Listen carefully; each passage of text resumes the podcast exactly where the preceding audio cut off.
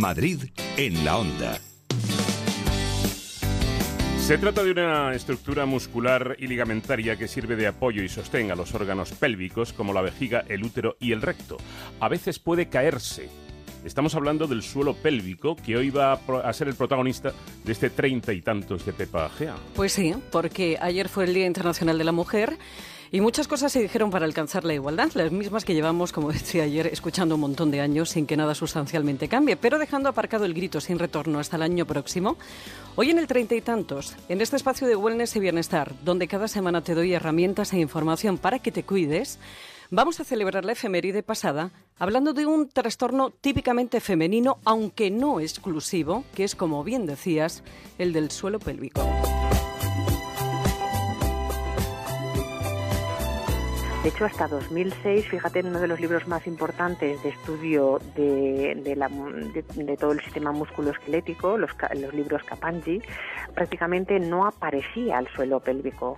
Como además eh, todo lo relacionado con el ámbito uroginecológico habitualmente o tradicionalmente había sido llevado por, eh, por ginecólogos, la mayoría hombres, que alguien tenía pérdidas de pis, eh, bueno, pues si había sido madre, va, no te preocupes, es normal, has tenido hijos. O aunque no hubiera tenido hijos, bueno, pero no pasa nada, hay cosas peores. En fin, el suelo pélvico es una musculatura que cierra la cavidad abdominal y que por otro lado sostiene, como bien decía Paco, la vejiga, uretra, el útero, la vagina y el recto. Este conjunto de músculos y ligamentos, como aseguraba Lidón Soriano, doctora en educación física y fisioterapeuta especializada, por culpa de una sociedad rancia y machista, pues ha sido el gran desconocido a pesar de las complicaciones que provocan en la mujer.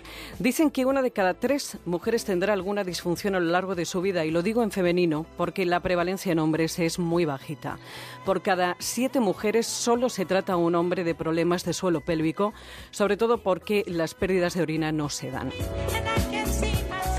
El suelo pélvico no es rígido, es dinámico para que se adapte al movimiento y pueda relajarse y contraerse. Pero cuidado que tan perjudicial es tenerlo súper fortalecido como debilitado. Esto último, que es lo más frecuente, sobre todo después de varios partos naturales, puede provocar incontinencia urinaria, dolor de espalda o disfunciones sexuales. El trastorno puede aparecer tras el parto o no. Muchos, la verdad, son los orígenes. Por ejemplo, hay uno que no tenemos en cuenta que es ir demasiado al baño. Eh, hay gente que va muchas veces al baño para evitar, son esos pises del por si acaso voy a salir de casa, por si acaso voy a hacer pis, aunque no tenga ganas. Eh, con lo cual estamos mal educando a la vejiga que se acostumbra a ser contraída muy a menudo. Eh, eso a la larga podría desembocar en una vejiga hiperactiva, ¿no? que ya es una disfunción importante. Tendríamos que orinar nunca antes de dos horas ni más tarde de tres horas de la última micción. Y a la noche la vejiga tiene capacidad de sobra para, para aguantar. Bueno, pues eso, vejiga hiperactiva, por eso, o por partos, o atención, por una actividad física inadecuada. Los, los, los saltos sobre superficies duras, ¿no? Todo lo que son actividades de impacto en un suelo pélvico que no esté bien tonificado es absolutamente desastroso. Y, por ejemplo, después del parto, las mujeres quieren ponerse en forma, entonces no se les recurre otra cosa muchas veces que salir a correr con un suelo pélvico absolutamente flácido, por ejemplo, como es correr o como son ejercicios de fuerza, como son ejercicios abdominales clásicos, deberían evitarse. Bueno, es fundamental conocer antes de ponernos a hacer ejercicio cuál es el estado de nuestro suelo pélvico para prevenir males mayores. Y eso no lo hace la ginecología, sino fisioterapeutas como la autora Soriano formada para ello. En esto de evitar trastornos en el suelo pélvico, la prevención, como te decía, es clave. Y uno de los pequeños gestos que podemos hacer para proteger la zona es, atención, la postura. Yo recuerdo hace tiempo que escuché una entrevista que le hacían a Sofía Loren y le preguntaban que, bueno, qué hacía ella para tener ese tipo tan estupendo.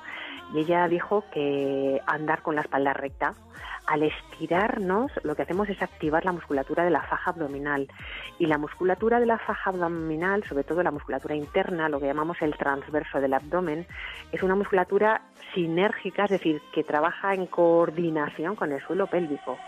Y para acabar, otra de las recomendaciones es desterrar aquello que se decía, que para tonificarlo tenías que retener cuando estabas orinando. Si yo estoy haciendo pis y de repente me pongo a contraer el suelo pélvico, con lo cual la vejiga al final lo que puede hacer es detener la micción y quedarse con orina dentro lo que es un factor de riesgo para posteriores eh, infecciones. De forma puntual para decir, mm, a ver si mi suelo pélvico está bien, ah, pues sí, puedo cortar el chorro, vale, punto. Lo he hecho una vez y se acabó. ¿Vale? Pero no nunca nunca hacerlo de forma repetitiva como si fuera el entrenamiento del suelo pélvico. Hay cirugía que corrige, entre comillas, estos trastornos, pero no suele ser definitiva y no deja de ser una intervención quirúrgica. Pero sobre todo lo que hay son ejercicios y herramientas que con muy poquito solucionan muchos de los problemas que ocasiona.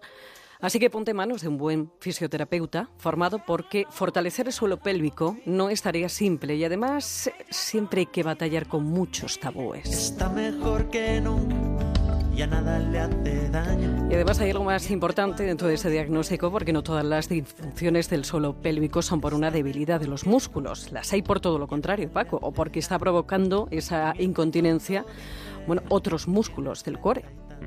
Bueno, pues asunto a considerar porque luego eso trae muchas molestias y me ha gustado mucho lo que ha dicho la doctora de esos pises por si acaso, eh, que no, que no es nada bueno, que no hay que forzar la máquina, o sea, que el cuerpo es sabio, el organismo sabe cuándo tiene que hacer las cosas. Sí, lo que pasa que claro, como los tenemos tan cerca los cuartos de baño y dices, pues venga, en vez de aguantar, bueno, ya sabes que tienes un Twitter que es arroba treinta y tantos siempre con número arroba treinta y tantos onda cero. ¿eh? Sugerencia o consulta en este correo electrónico treinta y tantos arroba onda cero punto es. Para volver a escucharlo o recuperar algunos anteriores en onda cero punto es barra treinta y tantos.